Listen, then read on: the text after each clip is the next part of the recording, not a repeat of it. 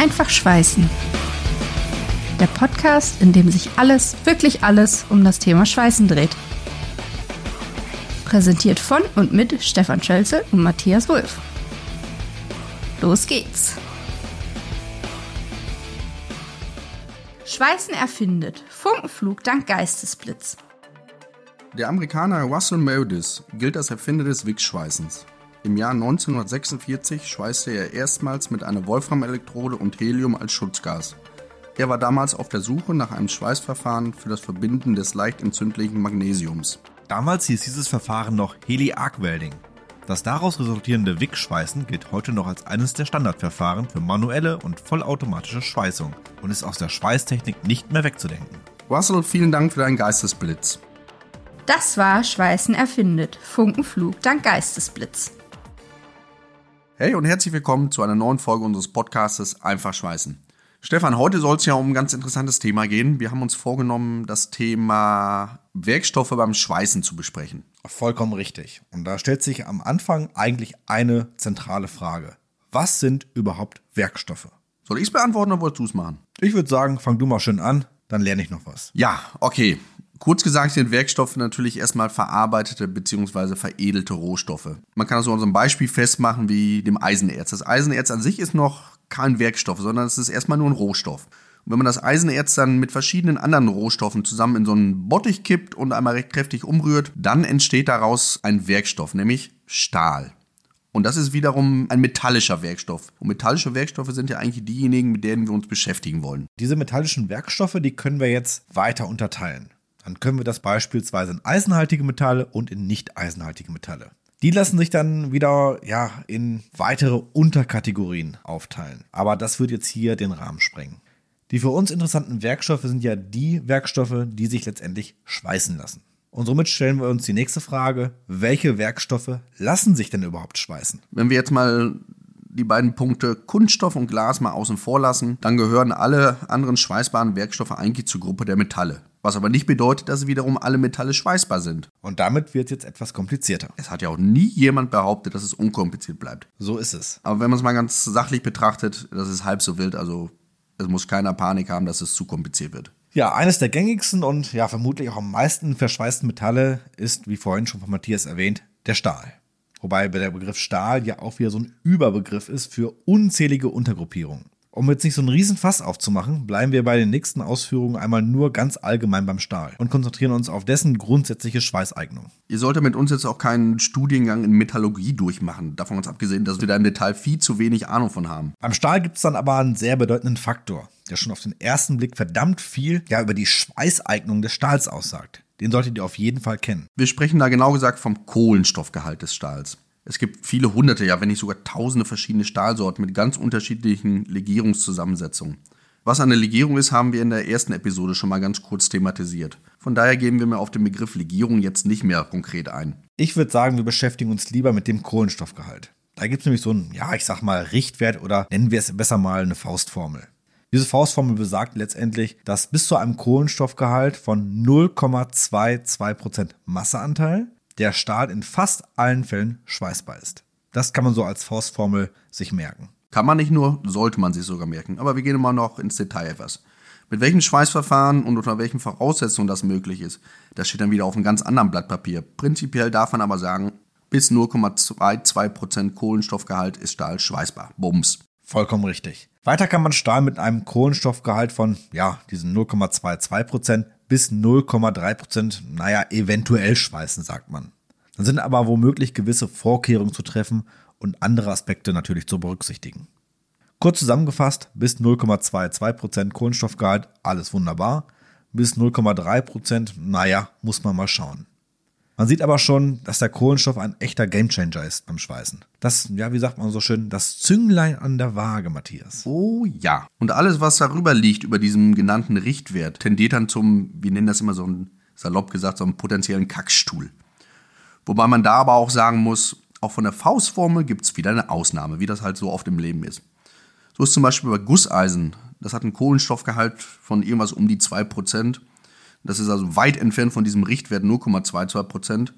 Und äh, trotzdem ist Gusseisen unter gewissen erschwerten Bedingungen auch teilweise schweißbar. Ja, man hört an deiner Formulierung schon, dass Schweißen von Gusseisen so eine kleine Besonderheit ist.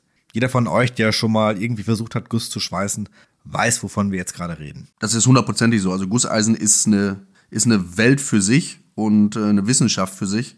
Wenn das für euch interessant sein sollte, schickt uns eben eine Nachricht. Dann machen wir vielleicht auf Dauer mal eine, eine Folge mit einem Experten, der sich wirklich mit dem Schweißen von Gusseisen ganz speziell besonders auskennt. Schreibt uns einfach, würde uns interessieren. Wenn es euch interessiert, nehmen wir es mit auf in die nächsten Folgen irgendwann. Denn Gusseisen, ja, ist eine Wissenschaft für sich, muss man einfach wissen. Es gibt aber auch einen Grund, warum der Kohlenstoff so einen ja, großen Einfluss auf die Schweißeignung von Stahl hat. Das haben sich nicht nur ja, irgendwelche schlauen Leute überlegt oder wir sagen das nicht einfach so, sondern es gibt ähm, ja, eine Begründung. Und zwar mit steigendem Kohlenstoffgehalt steigt nämlich auch das Risiko von potenziellen Rissbildung und Risse in und natürlich auch neben der Schweißnaht. Die will man auf gar keinen Fall haben. Das hat noch nicht mal was mit Wollen zu tun, Stefan, glaube ich. Ähm, wir dürfen einfach keine Risse haben. Risse dürfen einfach nicht entstehen, weil dann die Schweißnaht nicht das tut, was sie tun soll. Die soll ja Werkstoffe verbinden und die Werkstoffe sollen auch gewissen Belastungen standhalten.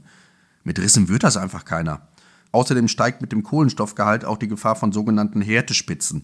Härtespitzen wiederum sind Gefügeänderungen in der Wärmeeinflusszone. Ja, und schon hast du wieder einen neuen Begriff genannt, Wärmeeinflusszone. Ich glaube, auf diesen Begriff müssen wir noch mal kurz weiter eingehen, Matthias. Also wenn wir beim Schweißen bleiben, dann ist die Wärmeeinflusszone oder auch kurz gesagt die WEZ, das ist so die Abkürzung dafür, der Bereich zwischen Schweißnaht und unverändertem Werkstoff, in dem zwar kein Aufschmelzen der Werkstoffe stattgefunden hat, es aber trotzdem eine Gefügeänderung im Material gegeben hat. Diese verändert dann als Konsequenz die Werkstoffeigenschaften in diesem Bereich. Das könnten dann, wie schon erwähnt, Risse oder eine veränderte Härte des Materials sein. Will man nicht, darf man nicht haben. So sieht es aus. Ja, die Größe der Wärmeeinflusszone, wie gesagt kurz WEZ, hängt von einigen Faktoren ab. So spielen beispielsweise die zugeführte Wärme, sprich die eingebrachte Energie, die entsteht, die Dauer der Wärmeeinwirkung und letztendlich aber auch die Materialeigenschaften der Werkstoffe eine entscheidende Rolle. Und dieser Begriff Wärmeeinflusszone wird euch und uns in diesem Podcast garantiert noch ziemlich oft begegnen. Denn er spielt in ganz vielen Bereichen eine verdammt wichtige Rolle. Absolut. Auch da gehen wir bei Bedarf, wenn das gewünscht ist, nochmal mit euch tiefer ins Detail. Da wir aber sonst zu weit vom geplanten Weg abkommen. Weg abkommen? Wir haben einen geplanten Weg. Zumindest haben wir das grob, Stefan, das glaube ich schon. das stimmt. Und deshalb wieder zurück zum eigentlichen Plan. Wie ihr merkt, laufen wir immer wieder Gefahr, komplett abzuschweifen. Das liegt aber daran, dass das Thema Schweißen so unglaublich riesig und komplex ist. Man macht irgendwo ein Fenster auf und schwupps sind dahinter zig andere Fenster, hinter denen wieder neue spannende Dinge warten. Genau, und darum sind wir halt auch so bemüht, dass wir mit euch ja sowas wie einen roten Faden beibehalten und immer mal kurz in so ein Fenster durchschauen und dann auch wieder schließen. Ob uns das tatsächlich gelingt, tja, das könnt nur ihr bewerten. Aber versprochen, auf Wunsch machen wir die Fenster alle nochmal wieder komplett für euch auf, wenn ihr da Bock drauf habt. Und dann gehen wir auch mehr ins Detail. Wichtig ist uns bis hierhin, dass ihr das mit dem Kohlenstoffgehalt einfach mal gehört habt und wisst, warum das so wichtig ist. Jetzt schmeiße ich nochmal einen anderen Begriff in den Raum, und zwar Kohlenstoffäquivalent. Oft trifft im Zusammenhang mit Kohlenstoff auch immer wieder dieser Begriff halt auf. Kohlenstoffäquivalent. Auch dieser Wert sagt relativ viel über Schweißeignung von ja, Stahl aus. Er berücksichtigt jedoch nicht nur den Kohlenstoffgehalt, sondern auch noch ganz, ganz viele ja, andere Legierungsbestandteile bei seiner Bewertung der Schweißbarkeit. Somit lassen sich konkret auch genauere Aussagen zum Beispiel zur Notwendigkeit des Vorwärms und oder auch zur Vorwärmtemperatur machen. Im Grunde ist der Kohlenstoffäquivalent ein weiteres, ich nenne es mal Puzzleteil, zur Bestimmung der Schweißeignung. Also bitte behalten, Kohlenstoffgehalt ist nicht Kohlenstoffäquivalent. Ganz, ganz wichtig. Und was ist die Erkenntnis jetzt aus unserem neu gewonnenen Wissen, Stefan? Um erfolgreich zu schweißen, müssen wir den Werkstoff genau kennen, den wir letztendlich verschweißen wollen. Ohne geht es nicht. Ja, und Stefan, wo finden wir bitte schön Angaben zum Kohlenstoffgehalt oder zum vorhin erwähnten Kohlenstoffäquivalent. Ja, Matthias, diese Infos bekommst du oder auch ihr, liebe Zuhörer, aus den sogenannten Werkzeugnissen oder auch Prüfzeugnissen. Bezugsquelle für diese Zeugnisse sind letztendlich der Stahllieferant. Sollte zumindest so sein. Genau, einige dieser Zeugnisse sollten automatisch und vor allem kostenlos bei jeder Stahllieferung dabei sein. Andere müssen eventuell bei Bestellung ja explizit mit angefordert werden und dann leider auch zum Teil extra bezahlen. Und da das etwas komplexer ist, klamüsern wir das mal etwas auseinander für euch. Man soll das zumindest mal gehört haben. Ob man das jetzt alle im Detail behält, ist eine andere Frage, aber man sollte es zumindest mal gehört haben, was sich hinter welchem Zeugnis verbirgt und was es aussagt. Also, die simpelste Variante ist die sogenannte Werksbescheinigung 2.1. In dieser Werksbescheinigung 2.1 bestätigt der Stahlhersteller lediglich die Übereinstimmung mit der Bestellung. Sagt also nicht wirklich viel aus und findet im Stahlbereich, naja, auch fast keine Anwendung, sondern eher so bei Verbindungsmitteln. Und dann gibt es das Werkzeugnis 2.2 nennt sich das. Dieses Werkzeugnis bestätigt die Übereinstimmung mit der Bestellung unter Angaben von Ergebnissen, ja so, das sagt man auch wieder speziell, nicht spezifischer Prüfungen. Zum Beispiel werden da die Werkstofffestigkeit, das Herstellverfahren und die Güte genannt. Und das reicht ja auch in den meisten Fällen eigentlich vollkommen aus.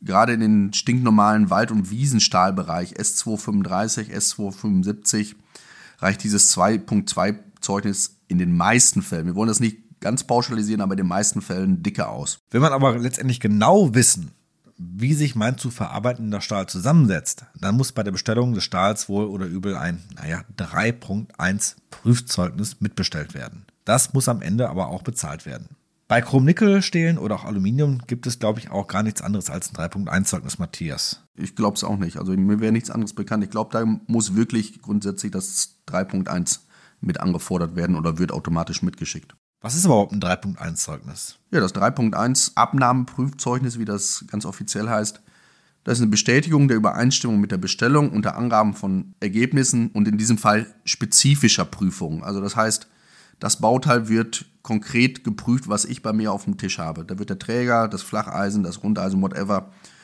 wird genau geprüft und neben Festigkeitswerten beinhaltet dieses Zeugnis eine Analyse der chemischen Begleitelemente der für den Schweißprozess relevante Kohlenstoffgehalt bzw. das Kohlenstoffäquivalent sind dann im Zeugnis dann auch zu entnehmen. Also das Ergebnis dieser spezifischen Prüfung wird dann im 3.1 Zeugnis schwarz auf weiß dokumentiert und damit auch bestätigt. Damit kann ich als Anwender sicher sein, dass ich das bekommen habe, was ich bestellt habe und dass es genau den Anforderungen genügt, die ich an das Produkt gestellt habe. Also zusammengefasst nochmal das Ganze.